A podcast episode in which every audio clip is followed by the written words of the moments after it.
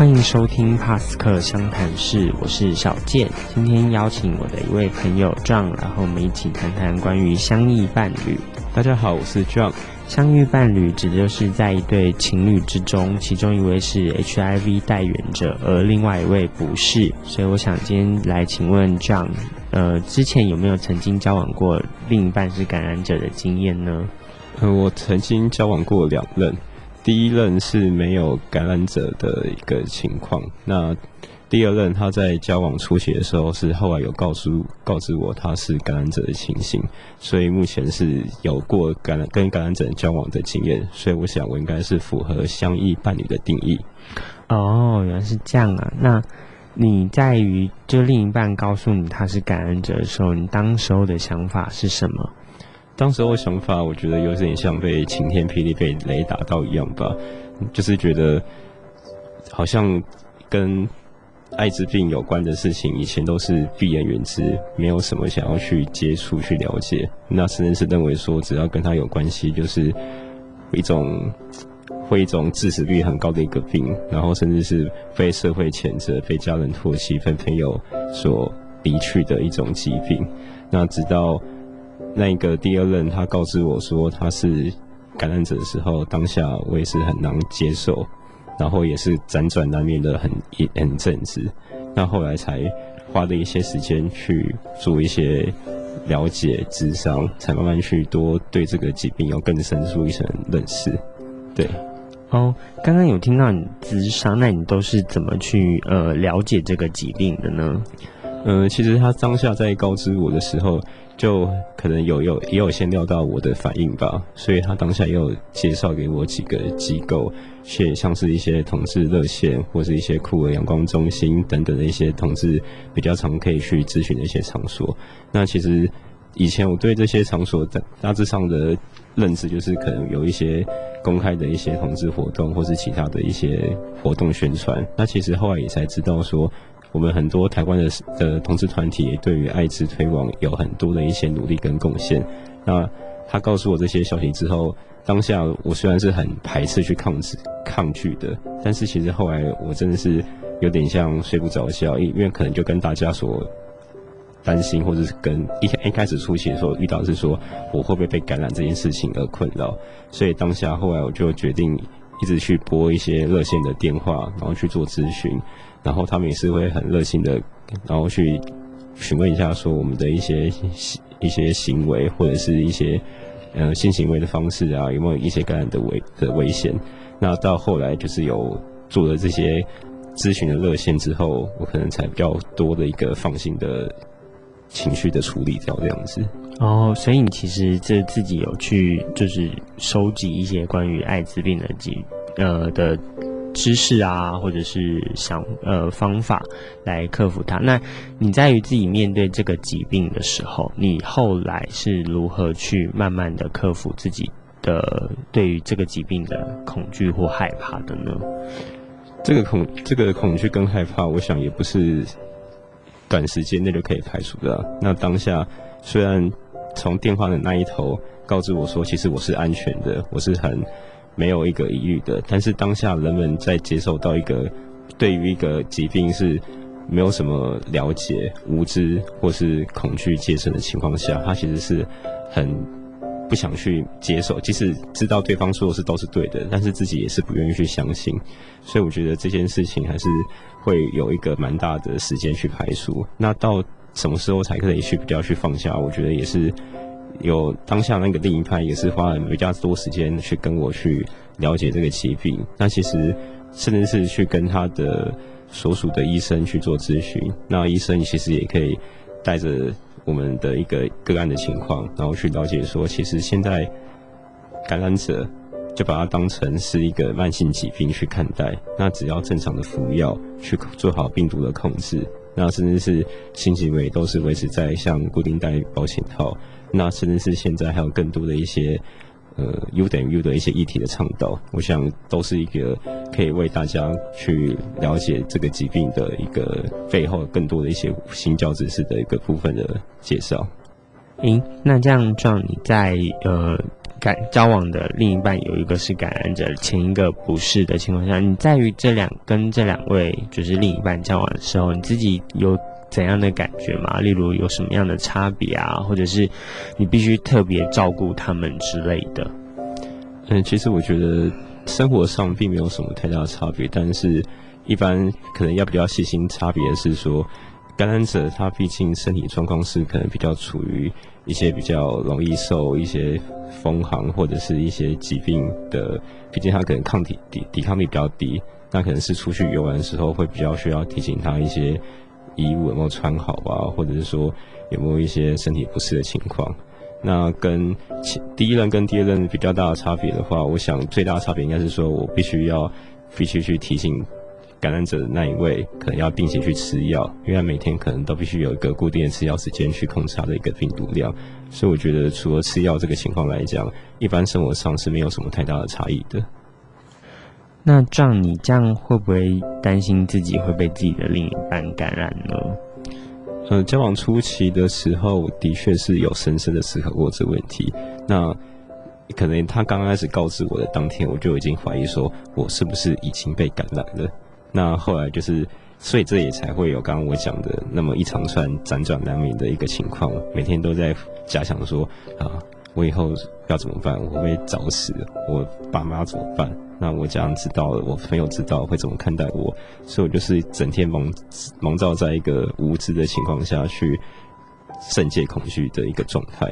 那你说会不会担心被感染嘛？我相信是一定会有的。但是又回到刚刚讲讲的是说，我也花了这么多时间去做智商，那真是去找我以前不会想特别去了解的地方，不管是打电话跟医生咨询，或是跟其他朋友的询问，那甚至是说当下的那个伴侣，其实也带着我去跟他其他的朋友们去聊天。当然后来我才知道，可能身边也有不同的感染者就在我们身边，只是我们并不知道。所以跟这群感染者相处在一起之后，我看也才觉得是说，其实好像我可能以前也会觉得说，我会不会吃饭，然后碰到对方口水就会感染？其实这些都真的不会。那真的要说担心会感染的话，我想可能就是性行为的时候会要要特别注意一下。然后现在我可以很肯定的是说，我想。现在应该是不会被感染的。诶，那刚刚有听到你在他告诉你的时候呢，你有担心自己已经被感染了？那你们是有发生到什么类似危险性行为之类的事情吗？让你会觉得诶自己有被感染的风险？呃，说起来比较难危险的是，其实我跟他是在三五两认识的，所以在三五两认识的当下，跟他就是毕竟是一个。比较类似欢场的地方，所以当下有跟他发生了一些性行为的关系。那虽然有使用保险套去做使用，但是在保险套之前，比如说像口交部分，当下是没有任何的防护措施的。那所以在我听到他当下是感染者的时候，不是当呃不是当天的，他是过了一阵子之后才跟我讲。那我得立刻就回想起当天的情况。比如说有没有全程使用保险套之类的？那当我想到的是口交这个地方，我就联想到没有，那我是不是完蛋了？所以当下是有这样的一个怀疑，是这样子。呃，那他当下在跟你说他是感染者的时候，你怎么还会想我就是跟他做进一步的交往呢？在当下他告知我的时候，他有给我做一个选择是。他已经摊牌了，那剩下就是让我去选择要不要答应交往的这个要的要求。那其实，在当下我听到的时候，我光反应说他是感染者就已经有点反应不过来了。然后当下其实没有太多的能力去思考说到底要不要交往这件事情。那其实我想，可能大部分人听到这个案子的时候，一定都会说：为什么还要继续跟你在一起去交往？那后来我就是先去做了刚刚讲的排除情绪，去了解这个任何疾病的认识，多多了解啊，或者是说确保自己是安全的一个情况之后，那我才有时间去好好思考要不要继续跟他在一起的这个讨问题的讨论。那在当下的时候，其实我感觉出来，他带给我感觉是有心想要继续交往，去继续一段感情的。那对我自己来讲，其实可能也是自己。空窗了几年的时间吧，然后觉得是我以前比较常跑一些像三温暖或是其他的场所，然后让我觉得其实有的时候也是蛮空虚的。当然你说如果不想谈恋爱，那一定是骗人的。只是说要不要选择跟一个感染者谈恋爱，对于当下的我来说就是一个必须去思考的课题。那最后我想去答应的一个原因是说，我觉得就是去试试看。那如果当下真的觉得感染者这个议题是阻碍我们的一个阻碍的话，那我们就可能在有时候真的没办法在一起。因为我后来的我是想觉得是说，撇除感染者这个想法来看，他其实就是跟一般人没有什么太大两样。那你就是把他多当一个疾病去照顾而已，所以其实没有什么额外的去担心的一个成本去负担，但就是把他当一般人去照顾，这样就好了。所以我当下就是想说，保持一个试试看的想法去努力，大概就是这样子。哦，那这样你会不会对于感染者会有一些刻板印象？例如他们很爱玩啊、爱约炮啊，或者是吸毒啊之类的，就是想法，在你另一半身上有看到就类似的，就是背景吗？呃，在我另一半身上是没有，但是我必须再讲的是说。在认识他之前，我对于感染者的刻板印象的确就是如刚刚小健所讲的，他可能是因为吸毒的关系也好，或者是一些性生活比较多元化的关系也好，那甚至是说像新闻上看到的有一些男同志者群趴或者什么种之类的，那可能就是大家会认为说是一个社会的乱源，所以连带的影响，可能这个圈内的人。非感染者来讲来讲啊，他可能会认为说感染者就是多批啊、爱玩啊，或是淫乱等等的一些污名化的字眼套在他身上。所以其实，在当下，我的确也是有点像是歧视的那一方吧。那当然也是趁这个机会，有刚好认识了这个伴侣之后，那当然他也，我开我一开始也是以为说，你是不是以前有做过什么不检点的事情，才会让你得这个病？那当下他的回答，然后让我再去后续做一些。了解的时候，其实我也才正了解到，有些感染者并不是自己自愿成为感染者的，就会撇除社会上的那些乱淫乱的或者一些其他污名化的词汇来讲，我想还是有很多人是非自愿感染者的，所以我觉得也不能太以偏概全了。哦，所以听起来，其实你会发现，感染者其实并非每个人都是像你想象的那种从。趴场啊，或者是吸毒趴里面那样出来的，然后所以他们也不见得每个人都有参加轰趴。那我觉得关于不检点这件事情呢，呃，应该到底什么定义叫做不检点？你自己怎么想？啊，我想我过去觉得不检点应该就是像多批啊、吸毒等等的淫乱等等的轰趴。但其实后来有了解到之后，才比较清楚知道的是，其实一个疾病的发生一定会有一个感染源。但如果这个感染源是有被安全控制住的，例如有全程使用安全措施，那或者是说这个一个派对的本身并没有那个感染源的话，它其实本身并不会具有任何感染的风险。那所以简单来讲的话。是否感染，跟你干没参加说像凌乱的多多批或者是吸毒的那轰趴，其实是没有直接的因果关系的。啊，对，这样听起来没有错，是的确，在一个趴场上面没有带源者的话，他是不会有传染艾滋的风险。相同，如果他们也都做了安全措施，那其实他们就不会有感染的风险，没有错。那你在这段跟感染者。交往的心路历程之中，有没有就因为他是感染者，所以感到特别辛苦或特别难过的事情？嗯，我觉得辛苦的地方是不敢啦，但是一定会有一些要彼此督促的地方的是，就像刚刚提到是说，我可能要提醒他去吃药，但他可能也要关心我的身体健康状况，是不是有任何的防疫一个疫感染的漏洞啦？那就好像的是说。他在回诊的时候，我可能也要定期去做一些三个月空窗期的一个艾滋病病毒的一个侦测。那不管是抽血检查或者是扎针等等的，那我想这是比较需要去面对的一个地方。那其他的心路历程的话，倒觉得就只是一起去多一个议题去讨论，是说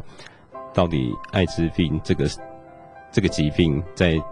有是不是也可以获得一些，比如说像疾病的治愈的那种控制？那我觉得会比较需要去一起去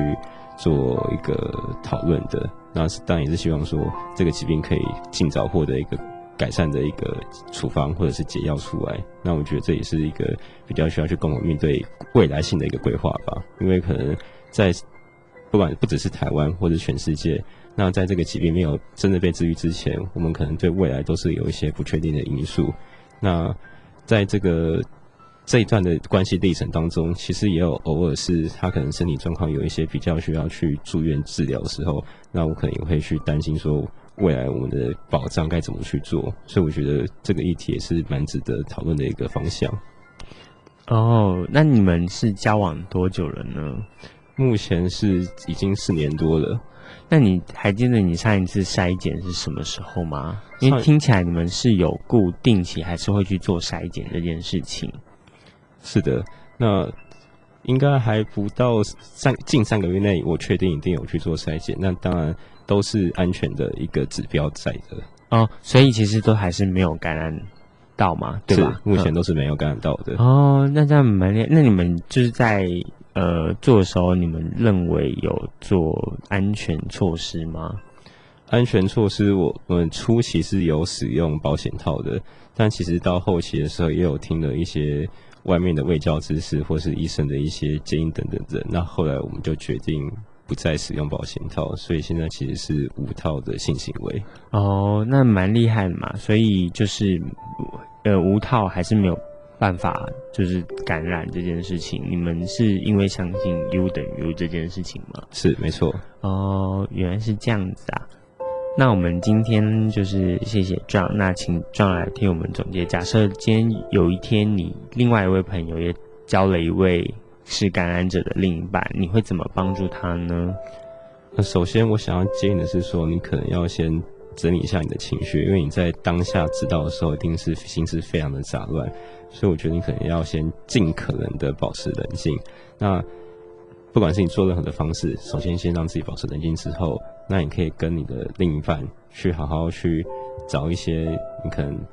同志的热线也好，或者是他有认识的一些机构或者亲朋好友，你可以多跟几个人去聊聊天，去叙述一下说你们交往的一些历程。那为什么他会在这个时候告知你？一定是会有一些他的考量，他的想法。那他既然选择告诉你，一定是代表说，他有一些想要让你了解更多的地方，他都已经让你知道了。那，你就是抱持着相信他的一个态度，去一起去面对，去解决。那就是希望说，不是只是一昧的是说你欺骗我，那我也不想要跟你在一起这种想法，因为我想没有人想要生病，也没有人想要隐瞒很多事情一辈子。那。他既然选择站出来了，我觉得你可能也要有一定的一个勇气，或者去相信他，去跟他有带带他去走下去的一个勇气吧。所以我觉得总结总而言之来讲的话，我觉得这或许是一个